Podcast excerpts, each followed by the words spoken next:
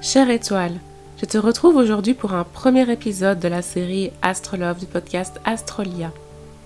Astrolove est une série dédiée à l'amour de soi, des autres et à la bienveillance.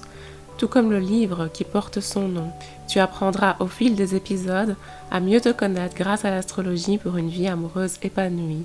Mais pas que, car pour être épanoui avec les autres, tu dois d'abord l'être avec toi-même. Être en phase avec la notion de self-love et comprendre tes besoins en termes d'affectivité. Allez, let's go! On va parler d'astrolove, mais on va également parler des compatibilités amoureuses générales et de ce qu'il faut savoir dans tes débuts de l'astrocompatibilité.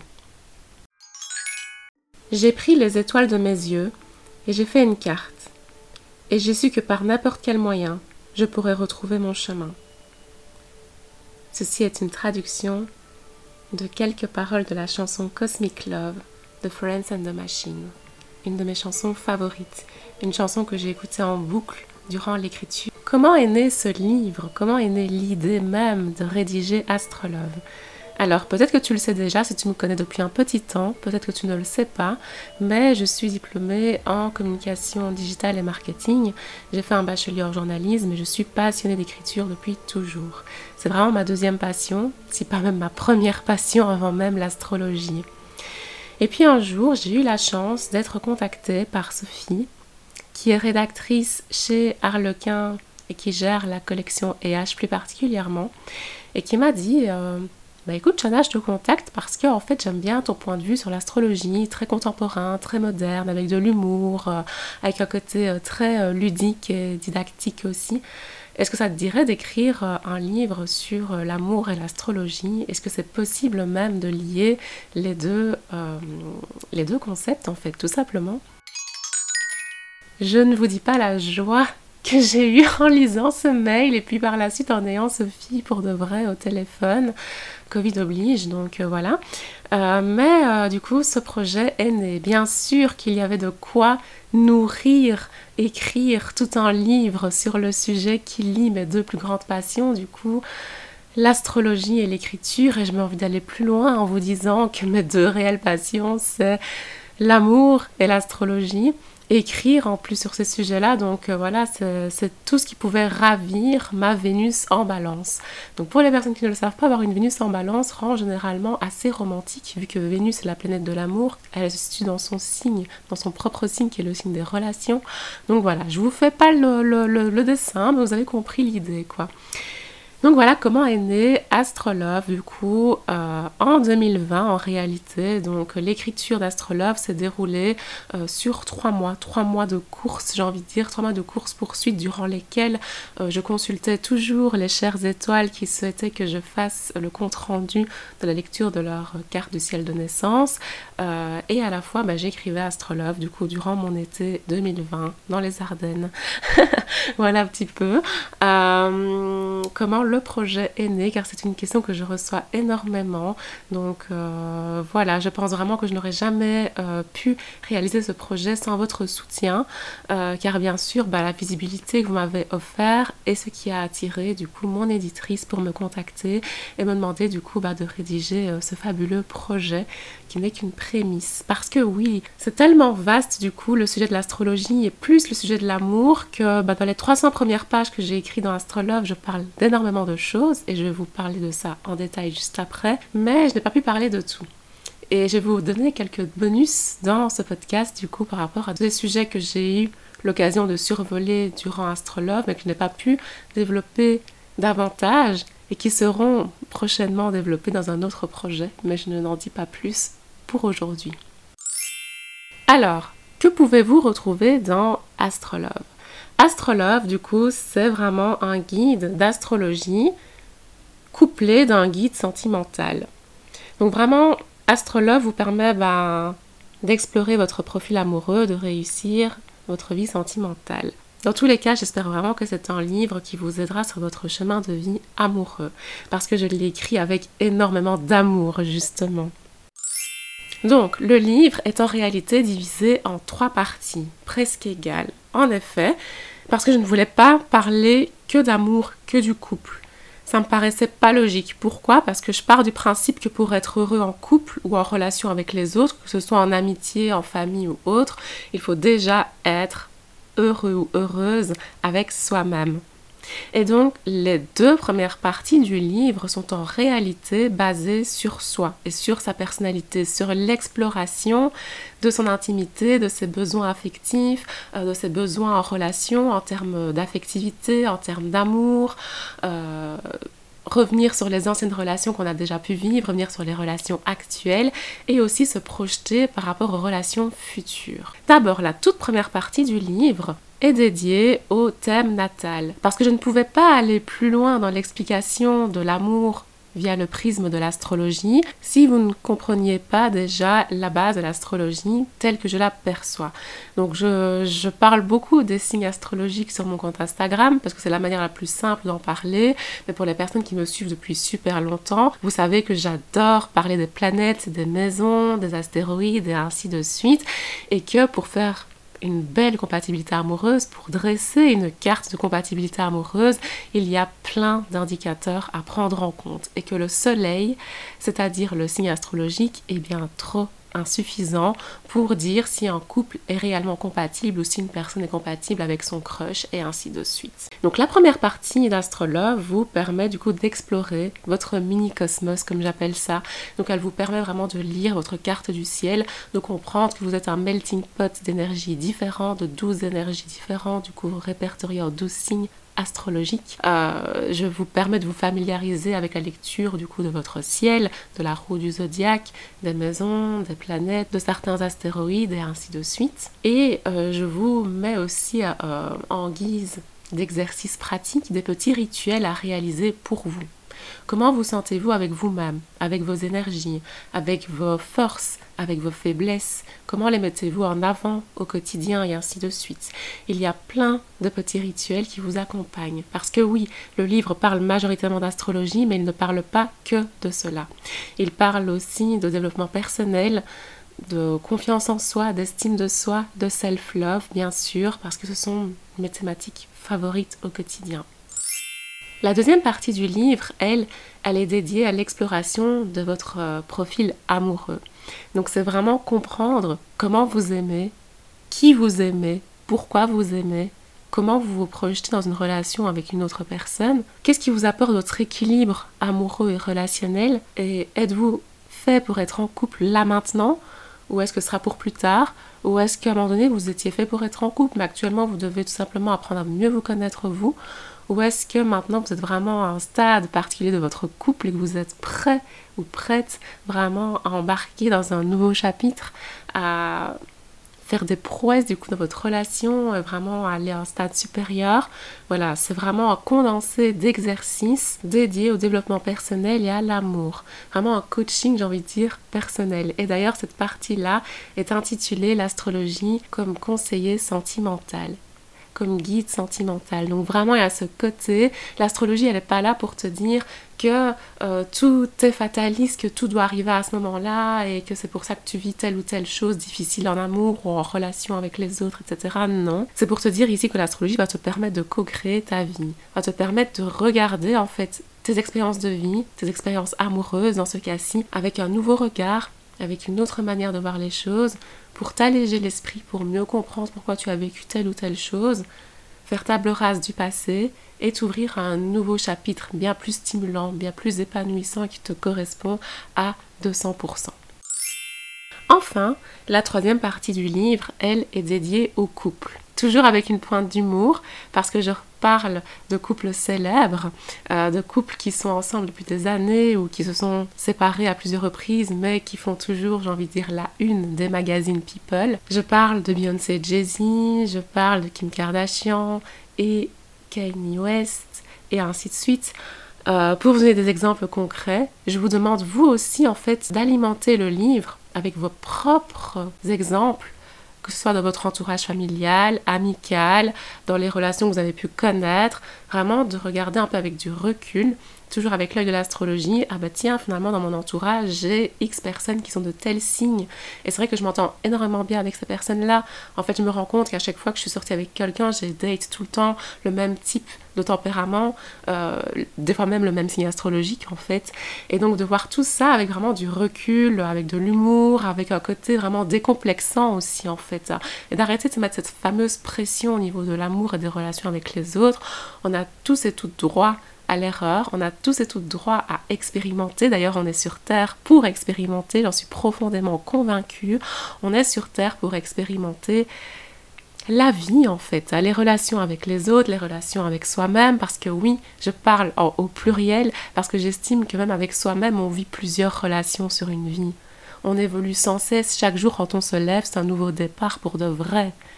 Chaque jour, vous avez le pouvoir sur votre vie de faire quelque chose de neuf, de nouveau, d'effacer certaines choses, de construire certaines choses, de revenir en arrière même des fois.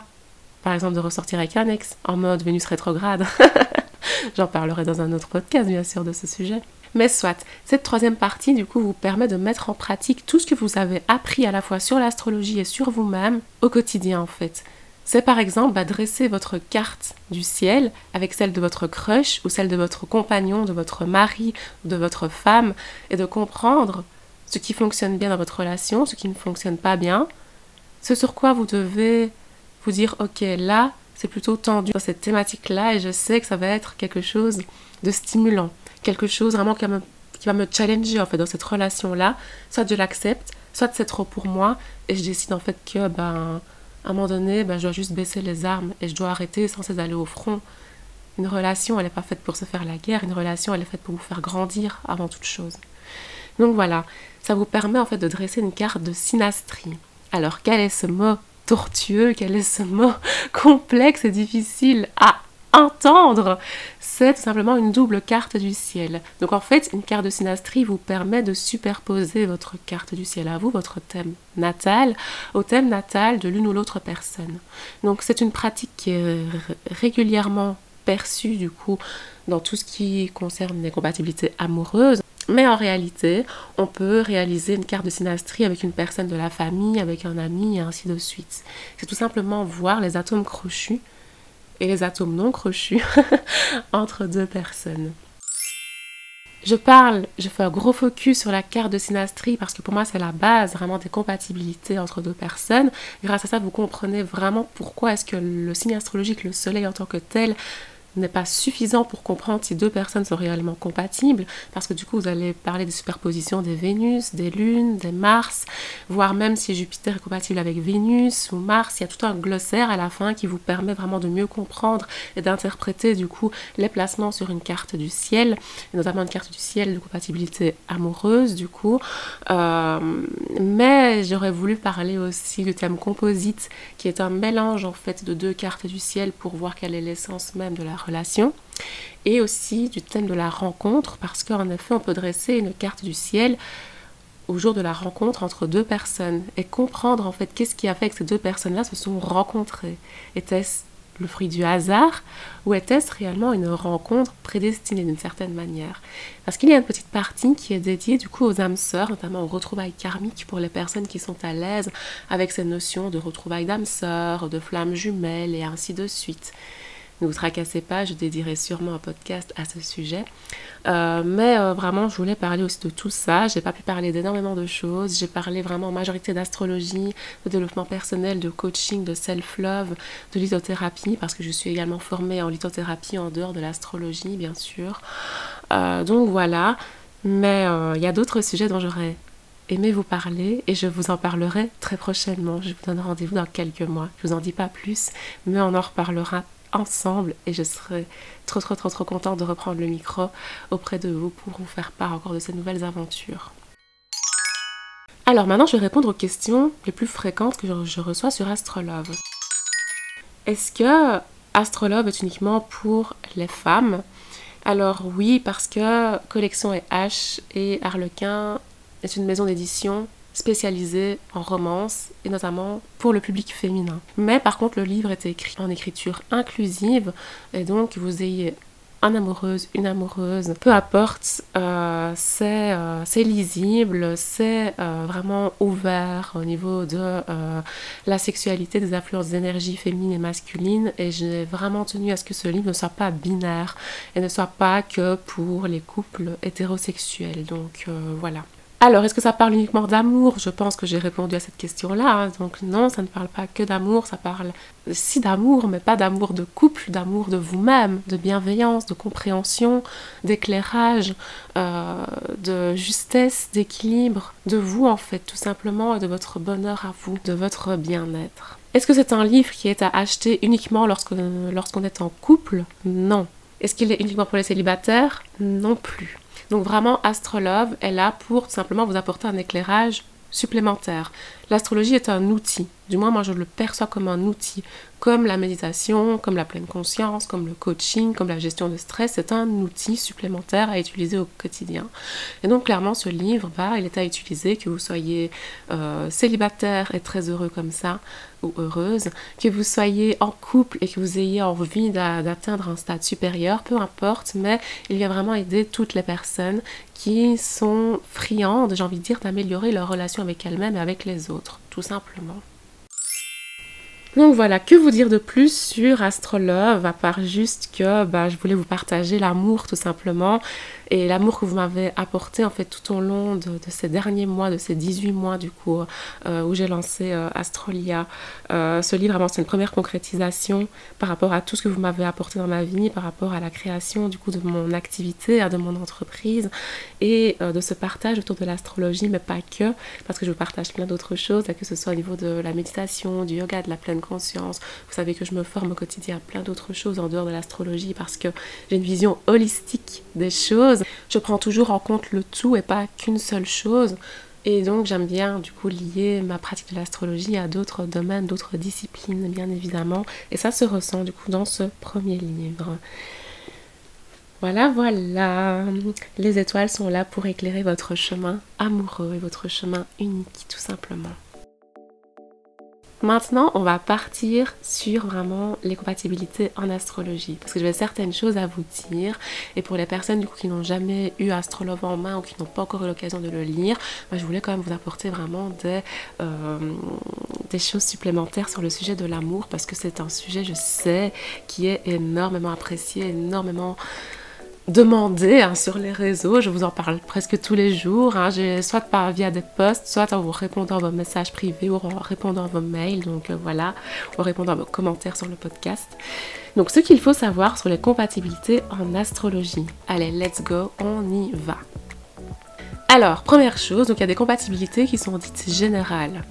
Ça veut dire quoi? Ça veut dire en fait qu'en astrologie, on estime qu'il y a certains signes astrologiques qui sont compatibles dans n'importe quel cadre. Et en fait, pourquoi? Parce que que ce soit le Soleil ou la Lune, on va estimer que ces énergies-là sont compatibles. Donc vous le savez, en astrologie, on parle de quatre éléments principaux. Le feu, la terre, l'air et l'eau. Et en fait, à travers ces quatre éléments-là, on va estimer qu'il y en a deux qui sont réellement compatibles entre eux et que les deux autres sont réellement compatibles entre eux. Et que quand on croise en réalité ces énergies-là, bah là ça crée des étincelles, mais pas des étincelles en mode coup de foudre, plutôt des étincelles en mode ok, euh, cette personne-là, je ne la supporte pas, il y a des énergies que je n'apprécie pas chez elle. Le premier groupe, du coup, à être énormément compatible, ce sont les signes liés à l'énergie du feu et les signes liés à l'énergie de l'air. Quels sont-ils Donc les signes du feu, ce sont les béliers, lions et sagittaires. Ils sont compatibles entre eux, donc bélier, sagittaire, lion, bélier, lion, sagittaire, ainsi de suite. Deux lions ensemble sont compatibles. Ces trois signes-là sont compatibles avec les trois signes d'air qui sont les gémeaux, la balance et le verso. À nouveau, verso balance compatible, gémeaux verso compatible, gémeaux gémeaux compatible, et alors gémeaux lion compatible, gémeaux bélier, verso euh, Sagittaire et ainsi de suite. Ces six signes-là sont compatibles les uns avec les autres et avec des paires de même signe. Donc on parle d'énergie, en fait, en compatibilité amoureuse. Donc quand je fais des posts sur Instagram, je vous dis toujours regardez votre soleil ou Vénus ou Mars, ça dépend des posts que je crée. Mais dites-vous toujours que si un signe astrologique est compatible avec un autre, donc ici, si le bélier est compatible avec le verso, eh bien une Vénus en verso sera compatible avec une Vénus en bélier également. Donc on parle vraiment en termes d'énergie ici. Donc retenez vraiment que les énergies feu et les énergies air sont compatibles les unes avec les autres. Le deuxième grand groupe du coup compatible les uns avec les autres, ce sont les signes de terre et les signes d'eau. Les signes de terre, ce sont le taureau, la Vierge et le Capricorne. Les signes d'eau, ce sont le cancer, le scorpion et les poissons. Donc, poisson-scorpion compatible, cancer-taureau compatible, taureau-taureau compatible, vierge-capricorne compatible. Voilà, ces six signes-là, ces six énergies-là sont compatibles les unes avec les autres et euh, avec les mêmes énergies. Donc deux Vénus en Vierge seront compatibles, deux lunes en Scorpion seront compatibles, un Soleil en Scorpion et euh, une lune en Cancer seront compatibles, un ascendant Taureau et un ascendant Capricorne seront compatibles et ainsi de suite.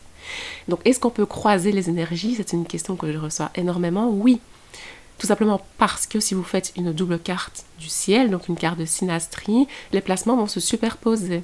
Donc imaginons vous êtes ascendant vierge, votre partenaire est lunaire vierge, ça se superpose, ça fait une euh, complémentarité, une compatibilité favorable par exemple. Donc voilà un petit peu comment ça fonctionne. On mélange les énergies. Donc j'ai eu beaucoup beaucoup de personnes qui m'expliquaient par exemple ah je suis Capricorne, mon partenaire est Bélier. Donc ce sont des énergies qui ne sont pas compatibles parce que feu et terre ça euh, s'apprécie pas beaucoup parce que la terre du coup est trop rigide pour le feu qui est dynamique, qui bouge dans tous les sens et tout, qui n'aime pas qu'on lui euh, mette des limites en fait les signes de terre savent comment poser les limites en fait voilà ce qui bloque souvent entre ces signes là et donc j'ai déjà eu beaucoup de personnes qui disaient ah ben moi je suis capricorne je suis en couple avec un bélier. Par contre ce bélier est ascendant verso et moi je suis ascendant balance. Est-ce que du coup grâce à nos ascendants nous sommes compatibles? J'ai envie de dire oui. Et d'ailleurs, si vous êtes en couple, c'est bien la preuve qu'il y a des énergies compatibles, des énergies qui se ressemblent et qui font que vous êtes ensemble, malgré que de base, le premier fondement, vos, soleils, donc vos signes astrologiques, ne sont pas compatibles l'un avec l'autre. Donc c'est comme ça que ça fonctionne à l'astrologie. On croise les énergies. Et donc dites-vous qu'à chaque fois, ben, il faut croiser toutes les énergies qui sont sur vos, cartes du ciel, que ce soit les planètes, etc. Donc on superpose le tout, quoi. Attention, il y a des planètes qui sont plus à prendre en compte que d'autres. Je m'explique. En effet, le Soleil, la Lune, Vénus, Mercure, Mars, ce sont des planètes qui sont plus à prendre en considération. Pourquoi? Parce que bah, déjà chez l'individu, ce sont des planètes qui vont ressortir plus fort dans le tempérament. Parce que le Soleil, bah, ça vous représente vous, qui vous êtes. La Lune, c'est vos émotions, vos besoins. L'ascendant, c'est une grande part de votre personnalité. Vénus, c'est comment vous aimez et ce qui vous attire chez quelqu'un. Mercure, comment vous communiquez. Et Mars, vos désirs et votre capacité d'action. Donc ça ressort à plein de moments de votre vie divers et variés. Alors que les planètes générationnelles, les planètes lentes qui bougent très lentement dans le ciel, bah, elles sont quasi tout le temps dans les mêmes signes. Et donc, si vous sortez avec quelqu'un qui est de la même génération que vous, si vous êtes en couple avec quelqu'un qui est né à 2-3 ans d'intervalle ou même la même année que vous, vous allez avoir plein de planètes similaires sur les planètes générationnelles. Généralement, ça va être les planètes euh, telles que Jupiter, Saturne, Pluton, euh, Neptune, Uranus. Et donc, ces planètes-là vont être moins parlantes. Elles vont plutôt agir sur les valeurs collectives que vous avez, que vous entretenez avec l'autre. C'est pour ça que dans les couples qui ont des différences d'âge, souvent ben, il y a des choses qui s'entrechoquent parce que bah, euh, dans ce qui agit au niveau du fond, bah, vous avez des pensées différentes. quoi. Rappelons quand même par exemple que Neptune représente vos idéaux, vos croyances, et donc quelqu'un qui a Neptune en Capricorne ne va pas avoir les mêmes idéaux que quelqu'un qui a Neptune en Sagittaire par exemple. Donc il y a plein de choses comme ça qui peuvent un petit peu s'effriter dans les couples qui ont euh, des euh, différences d'âge assez fortes, hein, qui sont repérables, imaginons 5, euh, 10 ans de différence ou quoi. Mais généralement, si le Soleil, la Lune, Vénus et tout sont compatibles, en fait c'est pas très grave du coup. C'est juste vraiment sur le fond qu'il y a des choses différentes, mais finalement dans la forme, dans votre manière d'être, vous êtes très similaires, imaginons. Donc voilà un petit peu comment ça fonctionne. Alors, est-ce que les compatibilités amoureuses sont réellement à prendre en compte en astrologie? Est-ce qu'il faut à tout prix, imaginons, regarder la carte du ciel de son crush avant même de sortir avec cette personne? C'est comme vous le sentez en fait. Si vous avez besoin de cet éclairage supplémentaire, faites-le. Et si c'est juste du stress supplémentaire que vous ajoutez, si c'est une charge mentale supplémentaire que vous allez vous rajouter euh, durant votre flirt, ne le faites pas en fait. Hein. Euh, franchement, je serais très euh, mauvaise conseillère de vous dire de regarder le thème astral d'une personne avant de sortir avec. Parce que moi, personnellement, je ne l'ai pas fait avec mon amoureux. Hein. Moi, je suis très très feeling, hein. je suis lunaire bélier. Moi, je pars du principe que tout est au feeling. Et au final, il y a plein de gens que j'ai rencontrés qui sont, qui sont en couple depuis des années et qui m'ont demandé de faire leur carte de synastrie. Et quand on voit leur carte de synastrie, c'est pas pour rien que ces gens-là sont en couple depuis des années. Ou alors c'est pas pour rien qu'un couple s'est séparé quand tu regardes une carte de synastrie après une rupture par exemple en consultation. Il y avait des indicateurs qui montraient ah bah oui il y a des atomes crochus mais malheureusement les points de dissonance sont trop élevés pour que ce couple survive sur le long terme. Et imaginez-vous recevoir cette information là avant même de vous mettre en couple avec une personne. Ça va casser toute l'alchimie. Et donc si c'est pour utiliser l'astrologie en tant que faux maître, c'est-à-dire utiliser l'astrologie comme quelque chose de fataliste qui va vous empêcher d'être heureux ou heureuse en couple ou dans votre relation actuelle ou, dans, ou, avec votre sex friends ou avec votre plan cul, peu importe, ne le faites pas en fait. Hein. L'astrologie n'est pas pour là pour vous dire soyez en couple ou ne le soyez pas ou euh, choisissez cette personne-là plutôt qu'une autre. Quoi. Des fois on a des belles surprises, des fois on a des couples, quand on regarde leur synastrie, ben, on se dit ah bah tiens, il n'y a pas beaucoup d'atomes crochus. Et après, quand on fait leur thème composite, on se rend compte vraiment que le fondement même de la relation est très favorable et très positif et que ces personnes-là ont tout intérêt à être en couple ensemble parce qu'elles se font sortir l'une et l'autre de leur zone de confort.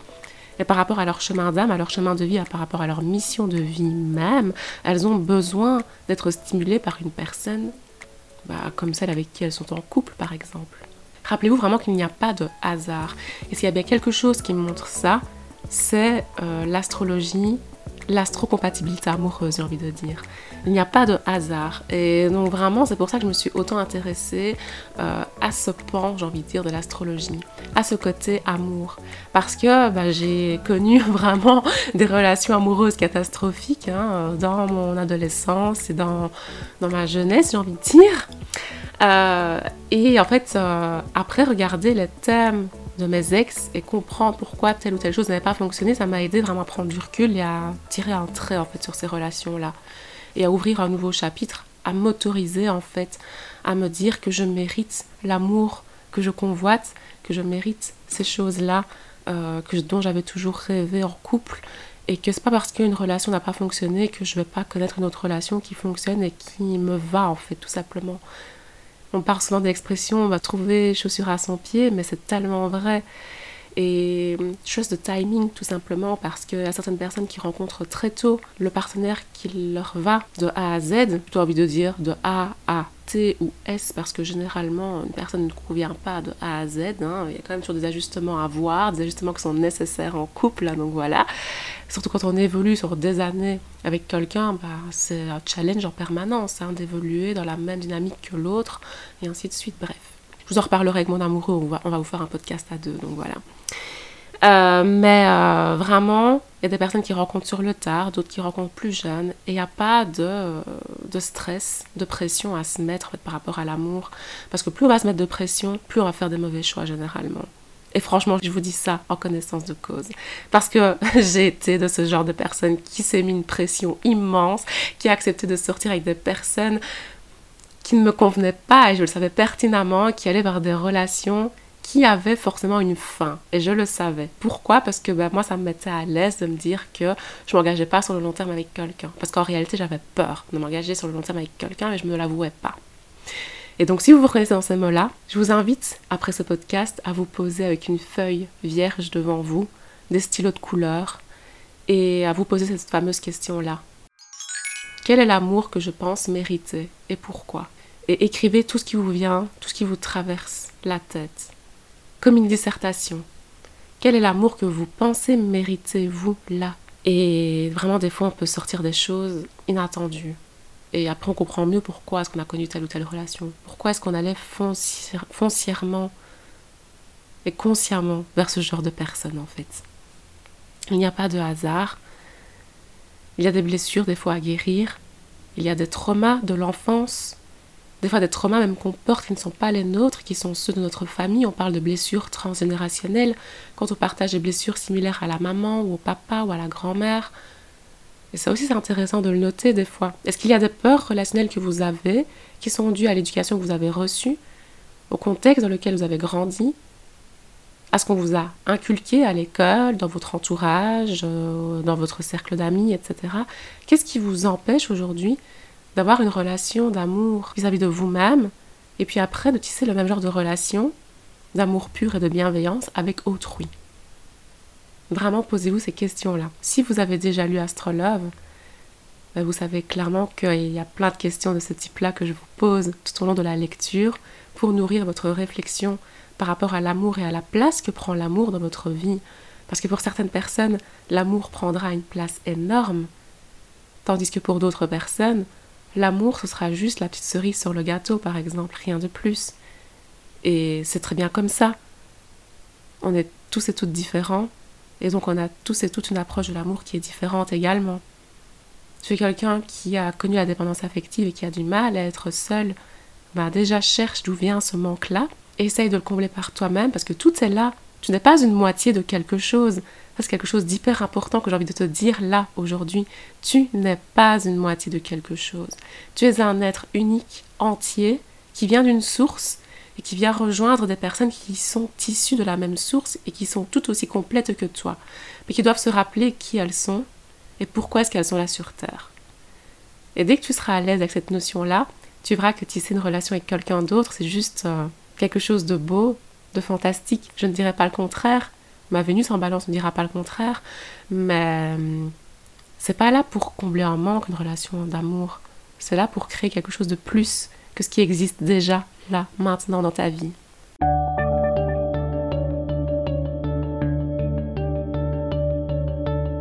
Je pense que c'est sur cette note philosophique que je vais clôturer ce podcast. J'espère que tu as apprécié ce premier épisode d'Astrolove qui revenait du coup sur l'écriture du livre éponyme. Mais il y aura plein d'autres podcasts sur le sujet de l'amour parce que tu sais que j'aime l'amour, clairement. Je ne m'en cache pas. Et j'ai plein de choses à te dire. Je ferai des focus sur Vénus, des focus sur Junon, des focus sur les retrouvailles d'âme sœur et ainsi de suite. Si tu as aimé ce podcast, je te le redis, mais like, commente, mets-moi des étoiles en fonction de la plateforme sur laquelle tu m'écoutes. Partage ce podcast auprès de tes proches. Écris-moi un petit message, comme tu le sens. Et je te dis à très vite sur le podcast Astrolia, et particulièrement sur la rubrique Astrolove. Plein de bisous à toi. Mouah